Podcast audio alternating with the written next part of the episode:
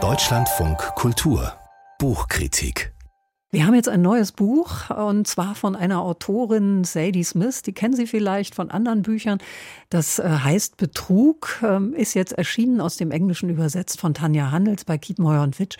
Maike Albart hat es gelesen und äh, ich bin sehr gespannt auf dieses Buch, weil ich natürlich ihren Text schon kenne, den sie dazu geschrieben hat. Und äh, ich weiß, Sie werden auch überrascht sein, weil das ist ein ganz anderes Setting, das dieser Roman bietet als in den früheren. In was für einer Szenerie landen wir denn hier in Sadie Smiths neuem Buch Betrug? Wir landen in einem viktorianischen Schriftstellerhaushalt um 1860 und das ist erst einmal verblüffend. Es geht um lauter authentische Figuren.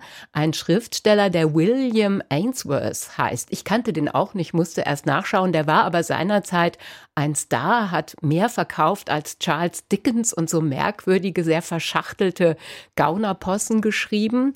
Das Ganze wird aber aus dem Seitenwinkel berichtet und das ist der Clou an der Sache. Seine Haushälterin Eliza Touché, eine angeheiratete Cousine, die ist schon seit 30 Jahren in diesem Haus und hat früher Charles Dickens, Thackeray, die ganze Szene bewirtet.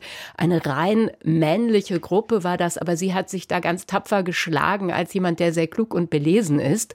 Und sie schildert nun dieses Schriftstellerdasein dort in diesem viktorianischen England. Und das war natürlich ein Terrain, das für Frauen erst einmal kompliziert war. Vorsichtig ausgedrückt. Auf welchen Betrug spielt dann der Titel des Romans an? Das ist ganz kurios. Auch das ist tatsächlich passiert. Ein Gerichtsprozess, der 1871 begann und das gesamte Land in Atem hielt.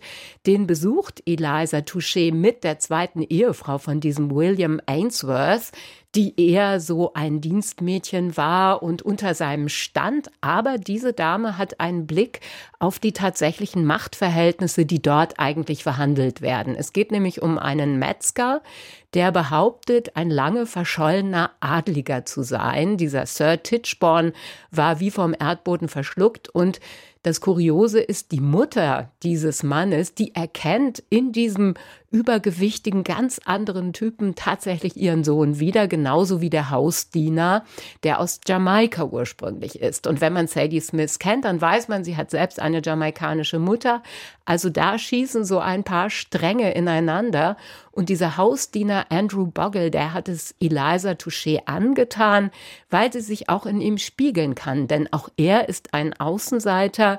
Wie sie als Frau steht er dieser Gesellschaft eigentlich als jemand gegenüber, der in Reibung mit ihr gerät. Und er behauptet nun auch, dass dieser dicke, ungehobelte Metzger tatsächlich dieser Sir sei, der damals verschollen ist. Und es ist eigentlich ein Kampf zwischen arm und reich. Und das hat auch die zweite Ehefrau von diesem Schriftsteller gleich erkannt. Das klingt jetzt nicht nach äh, so Kostümfilm oder so, sondern schon danach, dass der Roman eine politische Dimension hat. Ja, und er ist absolut gegenwärtig. Sadie Smith hat es auch geschafft, eine Sprache zu finden, die nichts Antiquiertes hat. Sie ist da mit so einer ganz äh, starken, zupackenden Kraft ausgestattet, hat auch immer Dialoge, in denen sie die Geschehnisse zusammenrafft und er hat diese politische Dimension. Einerseits sind es Verteilungskämpfe, die hier geschildert werden und auch Eliza Touché kommt ins Nachdenken. Sie weiß nämlich, sie hat eine Rente und verbindet das dann auch mit Einkünften aus den ehemaligen Kolonien. Also eigentlich wird hier die Frage des Kolonialreichs verhandelt, die Situation der Jamaikaner und gleichzeitig dann auch noch die Frage, wie Populismus entstehen kann. Der kommt hier von links. Also es geht darum, dass die Armen ihr Recht einklagen, auch Geld zu bekommen von den ganz Reichen. Die Klassengesellschaft kommt zum Ausdruck. Und das sind natürlich alles politische Themen, die Sadie Smith auch in ihren Chroniken der Gegenwart, in ihren anderen sehr erfolgreichen Romanen über den rauen Norden Londons immer wieder beschäftigt haben. Und wie zeichnet sie diese Figuren?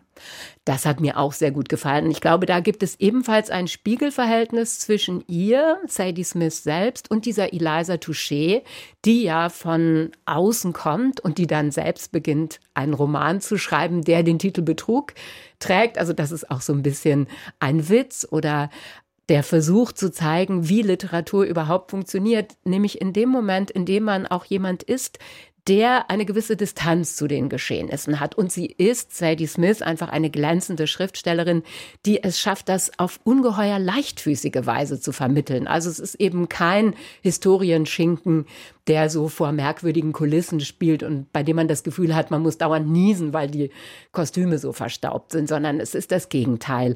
Ein sehr, sehr gegenwärtiger Roman. Sadie Smiths Buch Betrug aus dem Englischen übertragen von Tanja Handels bei Kiepenheuer und Witsch erschienen. 534 Seiten, der Preis 26 Euro. Maike Albart hat es für uns besprochen.